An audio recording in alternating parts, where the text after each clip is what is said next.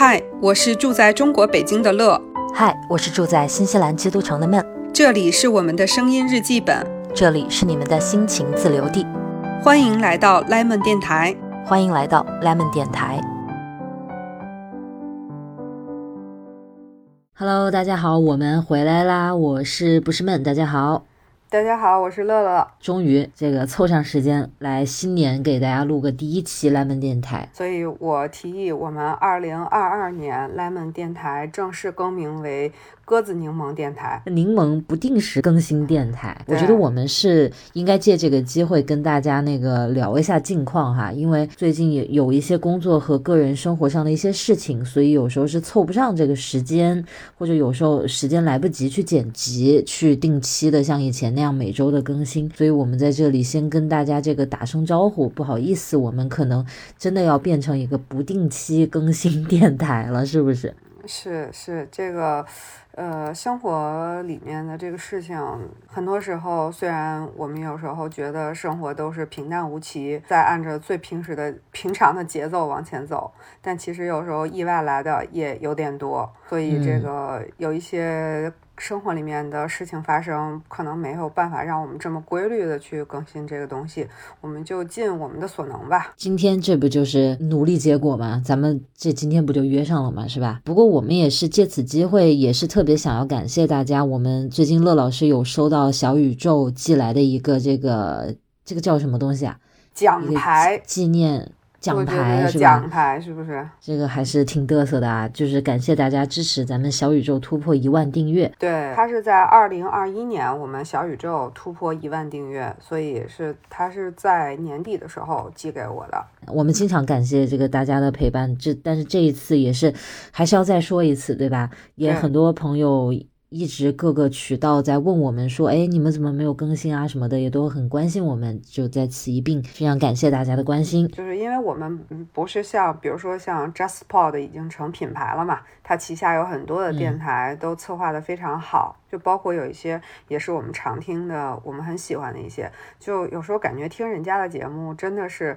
不管是学习到知识啊，还是涉猎到一些东西，有的时候就我我都有点自惭形秽。我就觉得我们的节目真的就是唠唠叨叨说一些特别日常的一些东西，然后没想到也能有机会有一万人订阅我们，等着我们的这个更新。可能我们最平凡的人的世界，大家可能会建立一些呃平凡的这种共情，所以可能是这点打动了大家吧。我们也挺开心，挺感动的。是的，也觉得很荣幸哈。然后另外就是咱们乐老师还记得吗？咱们上一期节目，我们突发奇想说要送大家那个我跟派通合作的那个笔，咱们还没有抽奖，所以是这个骗子呀！我就 这个骗子呀，这个一套笔是留着的呀。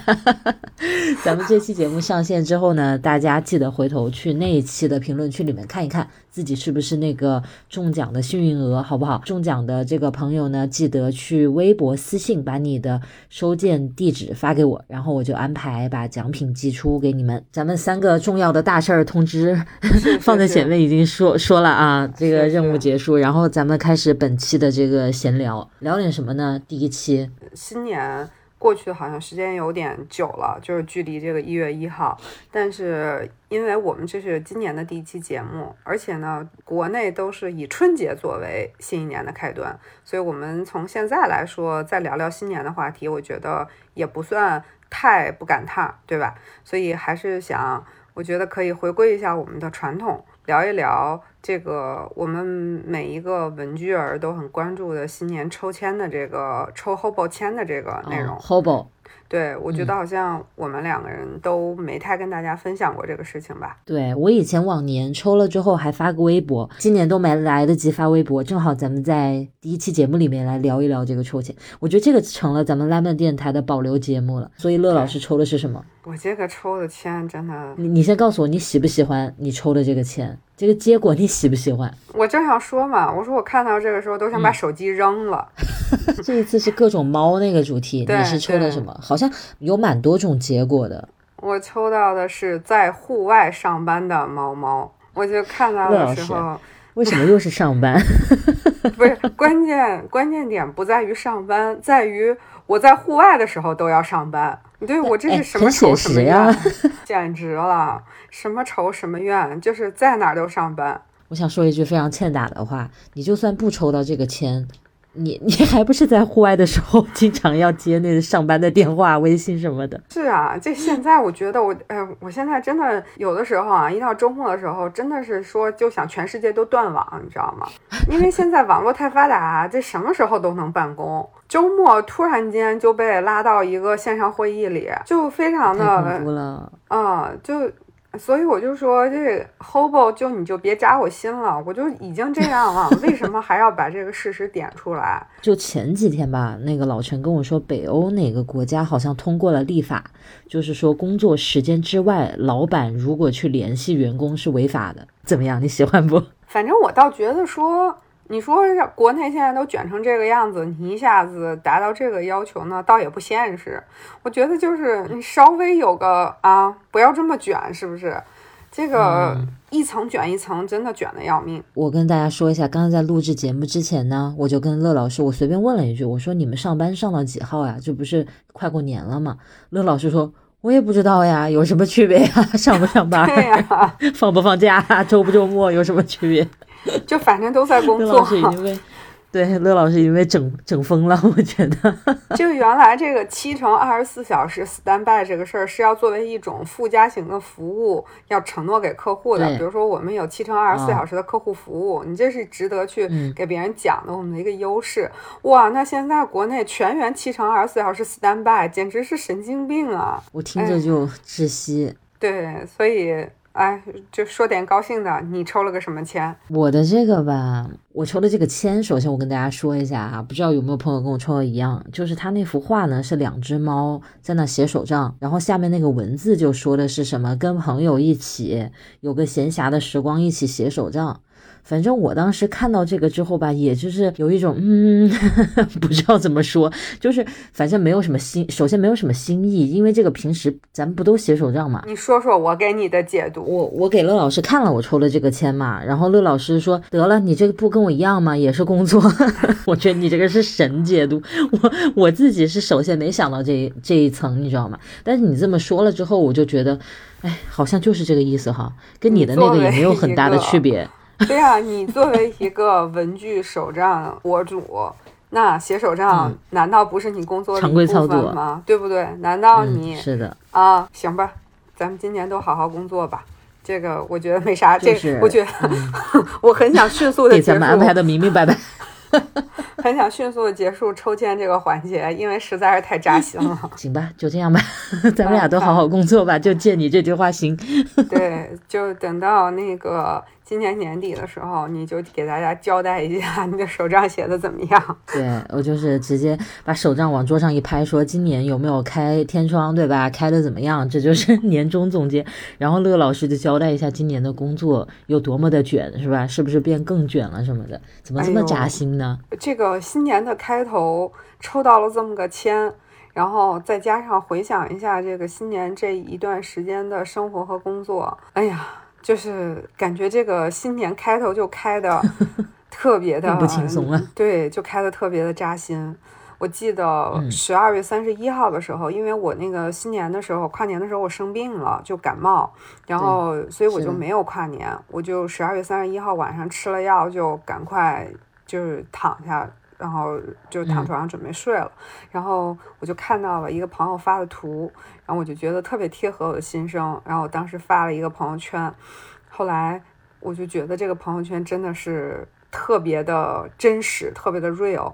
那个朋友圈是一个那个电影里面的一个截图嘛，几张截图。他说的是，嗯，这一年马上就要结束了，新的一年就马上开始了，就赶快睡吧，因为新的，因为明天新的一年还是会很累的。然后就大概是这样，就我就觉得特别的写实。就是今年我的主题是，对，写实。打碎生活的滤镜，还原到最真实的，不能说苟且吧，就是最最也可以说是苟且，反正就是回归到生活最需要去面对的那个样子。哎，但是我还是觉得，就是因为我知道我们私下会聊嘛，我知道你的工作很忙呀，很多时候很辛苦，怎么怎么样。但是我觉得你还是就是一个非常善于把生活过好的一个人。我会觉得生活就算很捶打你，你还是非常会去主动的去寻找生活当中的那种。美好小瞬间的，就你，我感觉你今年都在剖那个每周，你不是都会发一个微博嘛？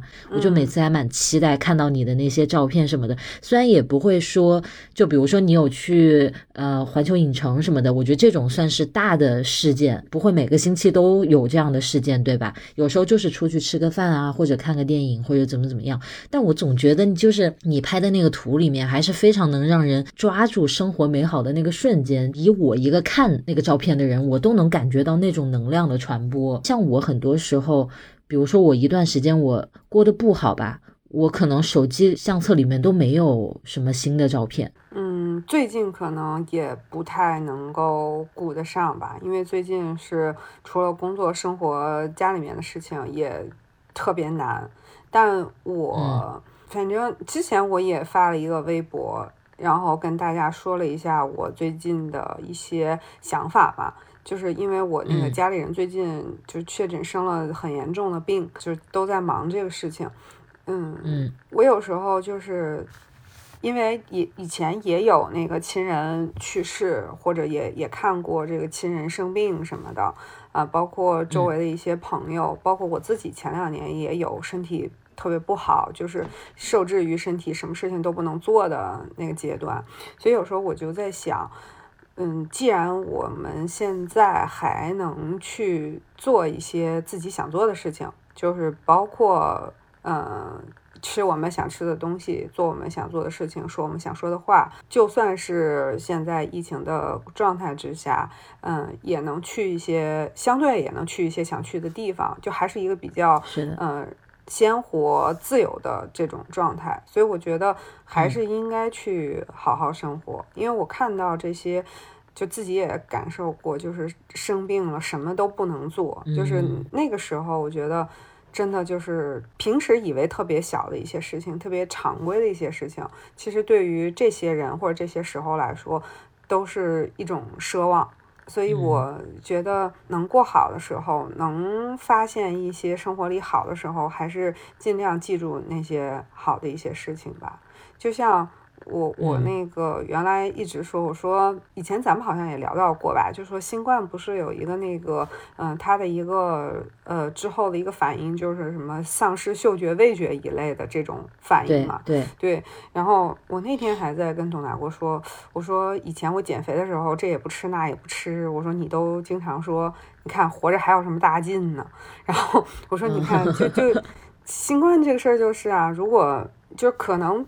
大家都会觉得，它也你丧失了嗅觉味觉，也不是影响你的生命，对吧？就就好像不是一件特别严重的事情。但是你回想一下，你既然作为一个人活着，这个其实最精彩的那些部分，就都是那些特别细小的那些东西，对吧？吃一个好吃的东西，你才能体会。你活着的那个快乐，所以我觉得我还是挺想说，反正如果我们还能做很多选择的时候，还是要看到我们可以自己做的这些选择里面好的那一面，包括你还有力气去加班。我甚至都觉得，有时候最近看亲人生病嘛，我就说你还能去加班，这都是你有生命力的一种表现。确实啊，因为咱们刚才说这是新年第一期嘛，就咱们以过年来论，好不好？大家不要抓我们的小辫子啊。也算是这个新年的一个伊始的时候，我觉得听到你这段话，确实给我很多提醒，因为感觉从小到大一直会就是在你拥有这个东西的时候不去珍惜，特别容易忘记这件事情。我们拥有健康的时候，我们可能在烦恼身材，但是可能我们去生个病或者哪里腰闪了，腿扭了，怎么之类的，你就受那一点点小小的伤病的时候，你都会觉得，哎呀，能正常的走路，能好好的吃饭，有那个胃口能多吃的时候，也是一种幸福，对吧？对。减肥的时候是克制着不让自己吃，可是也许有一天失去了健康，是吃不了、吃不下、不能吃，那个是更痛苦的一个状况了。我觉得你说这个挺重要的。记得你之前说，就是你有一段时间不是膝盖不好，然后医生就建议你不要跑步了嘛。然后你当时说特别的沮丧，你就说其实我很很喜欢的一件事儿，我却不能做了。其实我觉得就跟这种情况是一样的，对吧？你可能在跑步的时候，你会觉得啊，我好累，我都喘成这样，然后我怎么跑成这样，我还没有瘦，我怎么都这么每天都跑步了，我的心情还没有变好一点。你可能会当时想的是这些。等你生理的状况不允许，医生说你可能以后要减少跑步，甚至不能跑步的时候，你可能当时觉得你那个痛苦的，觉得那个。咽喉处很痛的那种呼吸，你觉得都是一种特别幸福的过程，因为那个代表你还能跑。跑步的过程其实那种是一种受罪的享受。对吧？因为跑步的这个过程，其实你是人是在挑战，你在做一件挑战自我的事情，可能呼吸会急促，你的腿会很酸，手会很累什么的。其实那个过程你是不舒服的，但是你整个过程下来，你心里得到的感觉是我很能耐，我很厉害，跑了十公里，我跑了五公里，我很了不起，我很牛，整个是对自己的一个肯定的一个过程。可是当医生说你好有什么什么问题啊，你以后要减少跑步，最好不跑什么的，你整个。听到这句话的时候，五雷轰顶。为什么？因为你接受到的是一个否定，就是你不能，你没有这个选择了。哇，我觉得那个感觉真的是不好的。你说，就算不跑步，又能怎么的呢？我就舒舒服服的，我就坐着呗，我就走呗，有什么的呢？但是你曾经跑过嘛？对吧？你就会觉得你的一个能力被被夺走了，那个感觉真的不好。就你发那条微博嘛，你就说家里有一些事情啊，然后比如说有人生病什么的，你会花更多个人的时间去照顾到家庭的部分，然后你本来就很忙，所以你个人的时间就会变得更少。然后我记得你那个微博里面说，你说你在更加拼命的去卷自己。去更努力的去做好工作，更努力的去做好运动什么什么的，然后觉睡更少什么。其实我当时看你那一条的时候，我也很能理解那种感觉，就是有很多事情我控制不了，我就希望把我能控制的部分做得更极致，让我更能有那个生活的掌控力，想要把能做好的事情做好的那种感觉。是，而且我我是觉得怎么说，就更珍惜。你还可以做这些事情，就是相比较于你躺在病床上的亲人，你就可以做这么多的事情，那是不是就应该把它做好？就是我觉得可能会有这种心理在里面。所以怎么说，可能我不是一个就是说会愿意让自己特别消沉的人吧，因为我觉得可能消沉这件事儿只会越来越大。就是你会把这种情绪都传染给别人。我反正是还是希望说，嗯，遇到事情的时候，先去判断事情，然后还是去找到一些解决的方法，然后看到一些嗯可以去解决的面。肯定有很多事情是特别无奈的，对吧？就是总是有一些事情是没有办法的。就是不管是客观的情况还是主观的情况，都是没有办法的。那我觉得就是还是要去做那些可以做的事情。我觉得就是等这件事儿结束的时候，你可能想的时候还才不会太过于后悔。给我很大的启发，启发我要真的要好好的生活，就不想。就咱们多次提到那种年货啊什么的，我就不希望让那样的状态去占据我太多的时间，对吧？还是希望能多做一点，在自己能能够的时候，去多享受一下生活，多做一点自己想做的事情。最近也听说我的很多朋友都，比如说体检呐，或者身体都出现一些问题，每次听到都挺害怕的，因为我们都是就同学嘛，差不多年纪的人，然后就会觉得，哎呀，怎么都会得这样的病啊，都会出这样的状况什么的，不要把健康这个东西不当一回事，对，而且真的要按时体检，我觉得这蛮重要的。就虽然说体检的很多的时候是走一个流水线，但是它基本的这些东西还是会帮你检查到，真的有什么问题，它还是可以去做一些预警的。我们现在还没有过那个春节嘛，我觉得可以。对，我我想说一个这个新年的愿望，也是就希望我们柠檬电台的所有朋友都能一样的，就是身体健康。我觉得这件事儿真的，哎呀。就特别特别重要，不是愿望，我觉得都是希望需要大家一起去做。就我们以前其实也提到过，就说你哪儿不舒服了，赶快去看病，对吧？然后我们那个日常也要多注意。这个自己的一些运动啊什么的，真这个话好像这个听起来特别的唠叨，对吧？然后又又特别的那个，就感觉特别像一个那个妈妈在跟那个孩子过年的时候见面叮嘱，对吧？但现在真的是特别特别体会到这个事情。但是我不得不说，就比如说我身边的一些朋友出现一些身体的状况，然后有时候我就跟我妈提到什么的，我妈就说：“你们现在年轻人怎么回事啊？就是他的那一代人，比如说他的同龄人，并不会在那种二三十岁的时候就出现一些比较严重的身体的状况，但是其实，在我们这一代人已经开始比较频繁了。有可能，因为确实这个时代变化太快。你看现在工作，就像你说的，你们工作那么忙，就算那。个有个双休，有个休息的时间，但是可能你精神上依然是紧绷的，你的那个心态上面调整不到一个休息的状态。其实咱们前面讲到很多健康方面的事情，身体健康、心理健康也是现在可能是更困扰年轻人的一个问题嘛。然后我有一个朋友说的更直白，他说：“哎。”二十多岁的时候熬的那些夜，三十岁的时候全部还回来了。你说到这个事情的时候，就我就想到了前很前一段时间的一个事，就是一个事情，特别有意思。就是我当时那段时间也是工作特别忙，特别累，就是那个快到年底那段时间，我们那儿有一个同事，一个姑娘是抽电子烟的。然后哎，这个话题可以说哈，然后就是抽抽电子烟的。就有一次我正好碰见她在楼下抽电子烟，然后我就跟她聊了两句。因为我以前就看到过一次电子烟，不是长得还挺漂亮的嘛？然后就拿拿在手里面还挺好看的，我就跟他聊了几句，然后他就说，他说电子烟还好，说没什么太大问题。后来过两天就工作特别忙嘛，然后有一天我就跟我团队的一个呃小朋友，小朋友确实是小朋友啊，那个九八年的小朋友，然后九八年出生的 小朋友，对我团队的，然后我就在那儿说，我吃饭的时候我就说，我说我看见那个咱们那儿谁在抽电子烟，我说我说我这也挺。累的，我说这是不是也是一种放松的方式啊？我就说了这个话，然后我们那个小朋友一下子，当时正在吃饭嘛，小朋友一下子把筷子放下，拉着我的胳膊，两只眼睛，小姑娘盯着我，我跟你说。什么烟都不能抽，什么烟都对身体影响特别大，你给我远离它。来自小朋友的叮咛，你有没有听进心里？乐老师，我听听听听见了，听见了。就我当时真的其实没有什么下一步的打算，也没有什么特别明确的想法，我就是纯粹是因为就是工作太累了，太烦了，我就那么说了一句，然后就特别的就是来叮嘱我。我就觉得这件事情，就是大家可能现在都是会有一些这种的意识，我觉得真的是蛮好的一件事情，就是尽量不好的习惯，就特别是伤害身体健康的习惯，尽量少形成。哎呀，但是说起来，坏习惯形成起来真是好容易，好习惯你想要形成真是好难。因为我老觉得坏习惯这种东西，它是特别让你精神愉悦的，对，它给你一个短期立刻获得满足。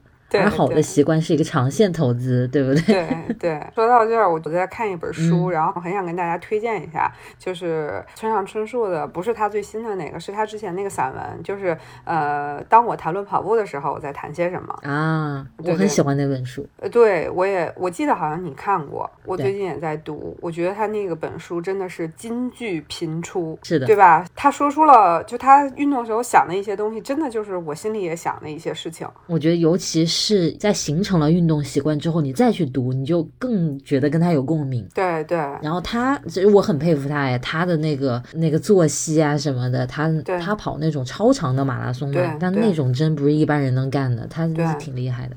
因为他的这个。呃，小说家的这个工作可以让他的生活相对来说可以自己安排的度自由度更大一些，自由一点。对对，我我们可能真的没有办法做到那样，但是他在里面的很多的心境和他的这个对这件事儿的认识，我是觉得都是我特别认同。然后我觉得很多时候，哎，我说我好像也是这么想的。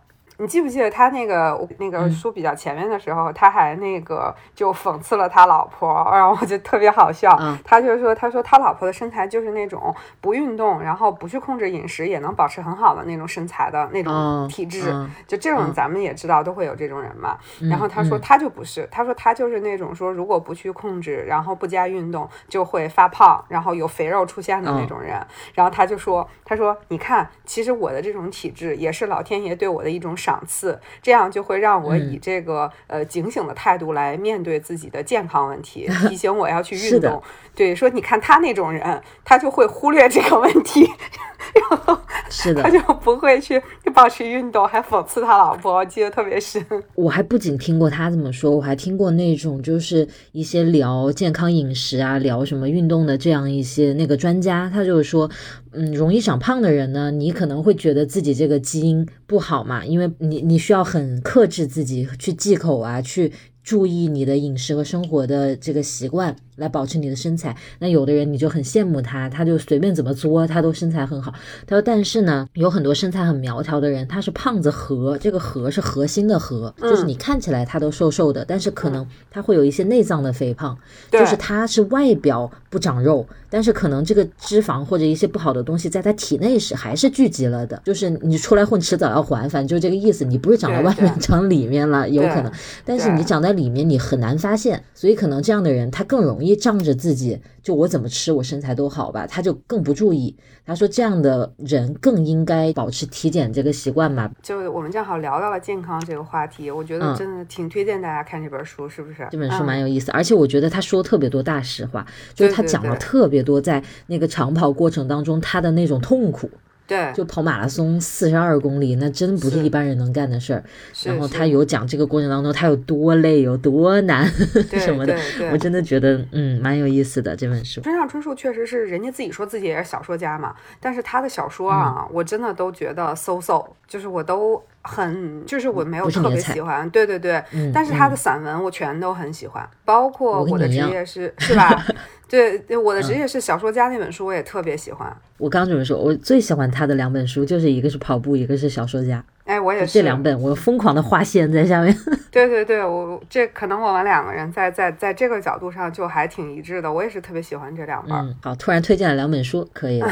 乐老师，我记得你去年年底就有说，你今年二零二二年有一个想做的事情，就是多读几本书，对吧？对对，哎，就是这个新年有你有没有听到那个消息？我估计你可能因为你在国外嘛，然后我们前两天还就是 lemon 电台的那个听友群，包括我们参。加的一些其他的那个手账的群，大家还有讨论过，说那个貌似 Kindle 像是要退出中国市场似的，然后当时大家还引起了一番讨论，不知道你有没有关注？我大概个看了一下，但我没搞明白，就是它到底是这是个传闻，还是说这是个就是要发生的事儿，还是怎么样？就是国内现在确实好像是买不到就是 Kindle 的实体的这个机器嘛，但是那个呃，他的那个。微博的账号又跟大家说说，只是短暂性的断货，后面还是会有的。哦哦啊，又记得看到这个截图了。对，又有这个说法，所以不知道啊。我那段时间特别搞笑，我我第一件事我是在想说，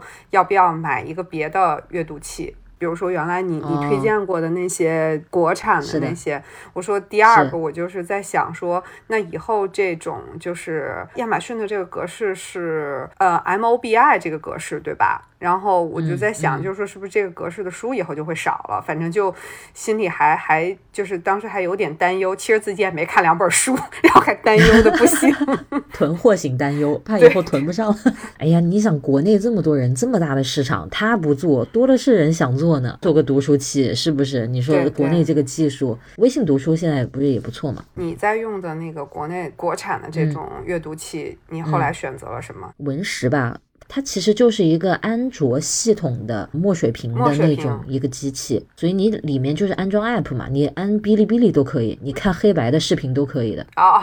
我那个还是彩屏的，我可以看就是哑光的我自己的视频。你就可以安装微信读书呀，Kindle 不是有个 app 嘛，你也可以安装，然后各种什么晋江啊什么都可以安装，看漫画的 app 啊，就只不过是墨水屏平板。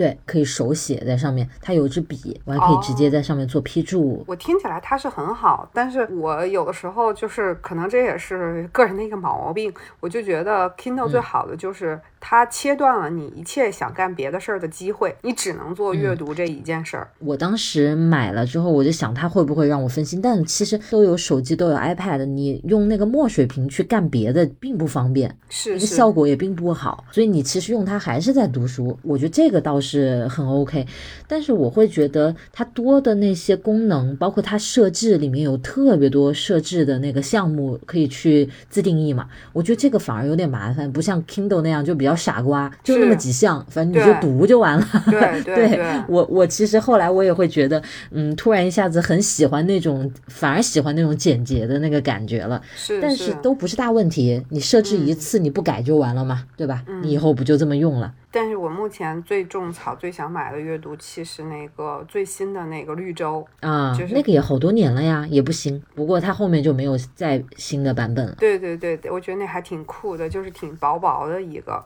然后好像还是有一个就是坡度那样放在桌子上。对，就就我还它有一端厚一点。对对对，我我我如果啊，Kindle 不退出中国市场，我就买一个。你要去买一个 支持他一下。其实读书这个事情，我也，哎呀，就是怎么说？我觉得读书这个事儿跟运动在我这儿有一点点类似。嗯，就比如说，除了读爽文吧，比如读爽文，可能这个过程你都特别嗨啊，就是控制不住的要往下读。但是有时候呢，又想读一点那种更有营养一点的东西。然后你读的这个过程呢，你又未必是那么百分之百那么享受的，因为有的东西又不好读。但你读完了呢，你又会有一种比较长时间的一种满足感，你就觉得哎呀，有一种成就感，也有一种。那种欣赏到了美优美文字的那种那种成就感，真的有跟跑步有点像。但是我不是去年年底开始那几个月都状态不好吗？你记不记得去年我从年初开始什么每周一本书，我坚持的特别好，然后读了很多书。去年最后那几个月就是没有读书的能力了。我不知道就是听我们这个节目的朋友有没有过这样一种状态？就我以前我想象不到这种感觉。就比如说去运动吧，你就是想运动和不想运动。什么叫没有？去运动的能力，什么叫没有去读书的能力？我我当时就第一次感受到这种感觉，就是我做不了这个事儿，我没有办法把手放在那本书上把它打开，觉得我完全是读不进去的，我也欣赏不了。比如说我去看视频，看曾经我觉得很好笑的一些搞笑视频，我没有办法点开它，我也一点都不期待去看它，我甚至会觉得厌烦。就当时有这样一种状态，所以最后几个月就是真的啥书都没有看，最后两个月还是三个月啥书都没有看，然后就直到最近我才开始又刚刚刚读完了一本书，就是今年才又开始。读书了，我觉得整个那真的是状态好了非常多之后，才有能力做这样一件事的。所以我也是觉得咱们前面提到那个情绪健康的问题，所以我也想说，有的朋友，如果你对自己有很多期许，比如说你也希望自己多运动、多读书，但是很多时候又做不到的话，你不要太苛责自己，因为去读书、去运动也是需要你你有一个良好的状态之下才做得到的事情。不是说任何一个人你想要去做，你都能做的。我觉得很多时候不怪自己，可能这个时候你更多的是要去调节情绪，把最基础的这个状态去 set up 好。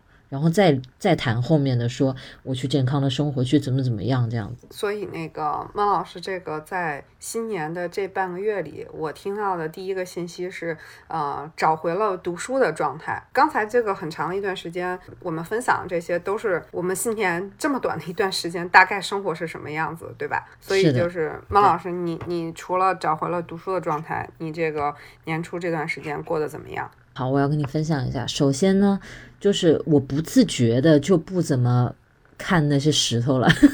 嗯，是吗？要跟大家这个 update 一下。我跟你说，就是我总觉得听咱们 lemon 电台太遗憾，遗憾你个头啊！我钱花了不老少。我跟你说，我我破产，就是我总觉得咱们也就那么一些朋友在听嘛。然后有时候我无意间发一些手账的图片，里面就露出我手上戴了那个手串，然后下面评论区全都是，哎呀，这不就是 lemon 电台里 Q 到很多次的那个石头吗？我真的我疯了，怎么怎么这么多人？知道这回事儿。谢谢大家给我们电台打广告，无处不在呢。我跟你讲，觉得我没有刻意去做这件事情，但是它是自然而然的发生。可能之前也确实就是用这个事情去转移注意力吧，就是在情绪不好的时候去占据一下时间这样子。特别想跟你分享的一个事儿，就之前都没有来得及跟你讲，就是你说你跨年的那一天不是身体很不舒服嘛？就我的那我那一天去走了个徒步，我好像跟你讲了。嗯，跟我说。但那就是对新西兰是一个特别适合徒步的一个国家，然后这方面也做得特别好，有很多就是一些欧美国家的人来新西兰旅游就是来徒步，他都不去那种所谓的景点，他就是要去走那种什么十天半个月的，他就在山里走那种，其实是个苦行。我以前没有过这种玩法，我没有真的去。做这种正儿八经的徒步，跟我玩的比较好的那个美女的那个朋友，他们两个人是特别喜欢徒步的。然后她老公是上过珠峰的那种，就是经验很丰富的。就说我跟老陈也有运动习惯，说你们身体素质肯定可以。说我们跨年一起出去徒步，因为要在山里住，所以你所有东西都得背在身上。比如说当天你走进山，然后在山里会有那种专门给徒步的人住的小屋，你住一晚，第二天再走出来就完了，就这么简单。他们说，因为你们第一次就不要搞太复杂。谁知道我们选的这个路线，因为我们都没走过，我们选的这个路线跟官方说。的那个说法特别不符。其实这条路线难度超级高，里面有无数很险、很难走、很难走的地方。有可能你长达这个一个小时，每一步下面都是湿滑的那种石头，上面全长了青苔，就路况很差。它就是很野这条路，嗯，你要下悬崖、跨瀑布，掉下去就掉下去了，就那种。你这个说的蛮吓人的，就是很吓人。这一趟走下来了之后，我就觉得哇塞，有特别多人生感悟。因为有太多时候都太惊险了，然后你手机是完全没信号的。说起来很惊险吧，但是你人在那样一个状况之下，你你自己就会很小心，你可能会走得慢，但是你要说真的摔下去呢，也不至于真的摔下去，就是到这样一个程度。但你肯定自己是会怕的。比如说我，在我状态不好、我情绪不好的时候，我天天想的那些负面的想法，在那两天里面是一秒都没有出现过的。因为我完全 focus 在我的下一步踩不踩得稳，我会不会摔个屁墩，我会不会从那儿滑下去，就是我永远想的就是走好下一步，这是我唯一的一个念头。经历了那两天之后，我就突然有一种超强的。我是真的脚踏实地站在地上的那种感觉，好像老天给了你一个机会，你不得不认认真真的看清你周围的环境，认认真真去走每一步，然后身体非常的累，遇到非常大的挑战，心理的压力什么的，但是你会觉得这些东西特别真实，特别实在。和你之前的那些担心、焦虑不一样，因为那些东西是虚的嘛。我们四个人走出山之后，在外面吃饭嘛，就说：“哎呀，太难了这条路线。”但是好像走过这条路线之后，又觉得二零二二应该不会有比这个再难的事情了。就好像四个人都一下子有一种豁然开朗的感觉。我每次回想起这一段徒步的这个过程，我就会觉得很有力量。从那一趟回来之后，我就觉得我状态好了特别多。你讲的这个事情。和我前面讲的事情，我我突然发想发出一句什么感慨呢？就是，嗯，其实这个话题之前在别的一些跟别的一些朋友的群里也也有说过。这些年，包括有疫情的这些大的环境的影响，包括就是整个的这个嗯经济的情况不是特别好，然后大家其实都是特别紧张的、紧绷的这种状态之下，我觉得就是回到那句话，你能平时的生活。就你的生活如常，就是一件特别特别难得的事情。还在烦恼那些不好的信息、不好的一些东西的时候，但当你去徒步，要在想的只是我要踩哪块石头的时候，你就会发现那些都不是事儿，对吧？那些都虚的，在那一刻你会觉得，对吧？都不重要。是你，你看到你的这个。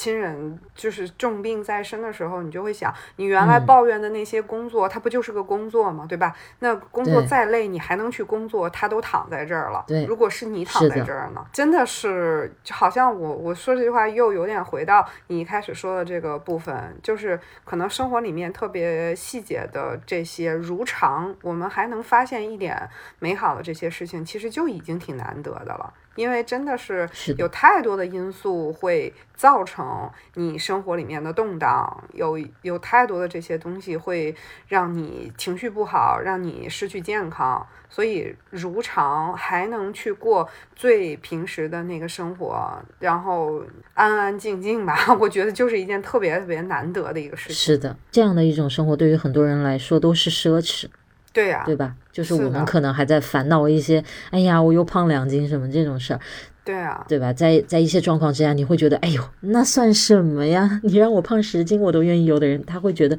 我失去健康了，那胖不胖有什么的呢？对呀、真的，在那一刻我也是这样这样觉得。我在那个山里，我真的都没想过任何我之前烦恼的事情。我出来之后，我才回想到，我说，哎呦，这两天我都没想过那些，我都没有那种沮丧。经历那个之后，真的觉得自己太牛了，太牛叉了，这都能走下来，那还有什么烦恼的事儿呢？就感觉经历了这一场场之后，人生就是三个字，就是干。你在空中飘久了，老天都看不下去了，一巴掌把你摁在地上，就是你就 给我往下走。所以就是只有经历一些更呃难以接受的局面的时候，我们才知道原来抱怨的那些都已经挺珍贵的。这个话说起来，为什么如此的鸡汤？有些话怎么说都还是那么几个词，那么几个句子，但是当你经历了那些事儿之后，你发自肺腑的去感慨出这句话的时候，那个感觉是不一样的。这个东西的共鸣，还真的可能是经历过才更有这个感受。总之，想要跟大家一个是分享一下近期的生活，一个就是反正新年的一开始嘛，我们也这个感慨一下，这个身体健康啊，这个心理健康啊，真的是太重要了。真的，我觉得你要说真是新年有什么愿望，真的就是希望疫情结束，然后大家的生活都能平时正常。回到以前就行了。对，我觉得这真的现在听起来是有那么一点点的奢望似的。我们录节目的今天，就是北京不是又刚刚出现了那个一例确诊的奥密克戎吗？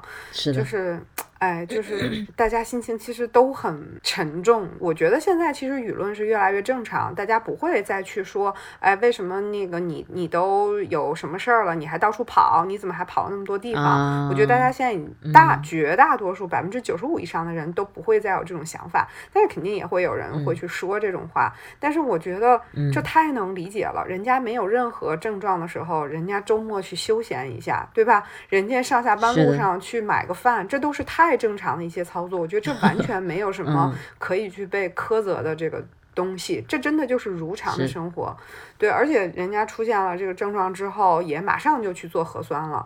我觉得这没有什么可以被指摘的地方。如果说正常的生活都要被指摘，那不是他的问题，真的就是病毒太烦人了。太猛了，是的。对对，我觉得到现在这个时候，就是怎么说呢？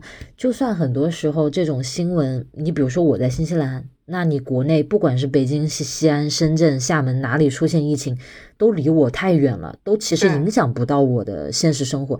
但是从疫情这两年以来，不断的就是这里有疫情了，那里有疫情了，又有新的变种了，你不断的每天在新闻里看到的都是这种不好的消息吧？隔得再远，其实你还是会潜移默化的受到影响的。你总会觉得好像一些事情总是它没有好转，或者它总是越变越糟，你内心当中会越来越灰暗。所以我觉得，为什么我一开始说我说，就算你今年那么忙，或者有一些什么样的困难阻碍，但是你每个星期你能发出那个九宫格来，我就是佩服你的，我就是觉得很让我触动，就是在于这个点，就是这个大世道以及个人的生活，可能永远没有办法是完美的，或者回到像以前那样自由自在，或者怎么样，但是。总还是你自己的生活得过，你要对自己的身体和心情去负责，是应该用力的去照顾好自己的。但我其实觉得大多数人应该都是这样。就比如说，我们看到很多的 UP 主，然后很多的这个就是包括明星也好，然后包括你也好。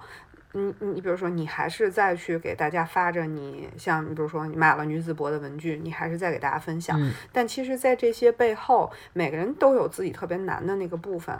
所以我觉得就是，嗯，现在很多人都有一种能力，就是我尽量把我也不能说我好的一面，悲伤留给自己，是不是？就就也不全是吧，就是呃，生活再难，我们总得去找到可以让它往下进行的那个部分，我觉得这点其实挺重要的，是不是说生活给了我们特别多的困难。就像我我前一阵儿还在说，大家不是有很多人去吐槽那个北京环球影城这不好那不好吗？然后我就在想，我作为一个在北京的人，北京有一个环球影城，然后在。疫情时期，在符合防疫条件的情况之下，它还能开放，还能带给大家一个这种这个电影世界里面很多梦幻的这些部分，你还能去感受那种快乐，我觉得就已经很难得了。是的，对我我是觉得就是其实，嗯，现在很多人都会去发现生活里面的一些美好，然后去。跟大家分享那些可以让生活往下走的部分，我觉得这就是大家这么多就是三年多时间，这个全世界人民能一起在疫情里面往下走，我觉得也挺不容易的一个点。你没有办法呀，你不往下走也得往下走，所以何不把它走好一点呢？是，对吧？走的自己开心一点。所以我觉得是的，二零二二咱们就继续脚踏实地的过好每天的生活就得了，也没有像以前小时候许那么宏大的那种愿望了，对吧？对，要要要怎么样怎么样，现在都没有了，就过好每天的生活，健健康康，开开心心。得了，就醒了，就非常好了。是的，是的。我们可能今天要差不多结束了。最后，其实我想跟大家这个推荐和分享一首歌。这个之前也给那个孟老师分享过，就是呃，Adele 在这个二零二一年在伦敦演唱会上面唱的《Someone Like You》。是他就是等于经历了情变，然后经历了这个瘦身等等一系列的事情之后，就是再开演唱会再唱起这首歌的一个视频。我觉得大家可以在那个小破站上面是可以找到的。然后它有一个版本，我推荐大家去看的那个版本，它的中文的翻译叫“终有弱水替沧海”，就是他把 “Someone Like You” 这这个歌名翻成了。我刚才说的这句中文就是“终有弱水替沧海”，然后当时我还跟孟老师说：“我说我看到这个视频的时候，一大早一个人看了一遍，然后一个爆哭，对对对对，然后还分享给了我另外一个朋友，因为当年他在英国读书的时候是去看了 Adele 的现场演唱会，然后还录了唱《Someone Like You》这一段，还分享给了我，然后也发给了他，就是我们大家都内心很有感慨。”就是我觉得，不管是生活里面的事情，还是这个你觉得不能被替代的人，其实时间在往前走，总会有出路，总会有解决的方法。对，很多东西总会过去的。你可能在当下觉得很难，对吧？是是是，很好，这个结尾很好。当时你一给我发，我就看了。大家可以在 B 站搜到这个视频的。哎，很很喜欢，因为感觉 Adele 就是这次再唱起这首歌的时候，就她的那个心境也跟以前很不一样了，真的就挺推荐大家去看一下这个视频。那我觉得今天也差不多了。好这个大家作业也领到了啊，两本书一个视频，大家各自去安排一下，好吧？不要忘了要给大家发奖这个事情啊！我再替大家伸张一把正义。对，大家把地只要把地址给我，我一定给你发。不过如果要是你的地区现在有疫情，暂时不能发货，就是反正你先把地址给我们嘛。然后呢，如果我们确定暂时不能发货，我们也会给你留着的。我们就希望下一次录音不会是一件太遥远的事情，好吧？我们努力啊。好，那今天就这样。OK，行，好，先这样，大家拜拜。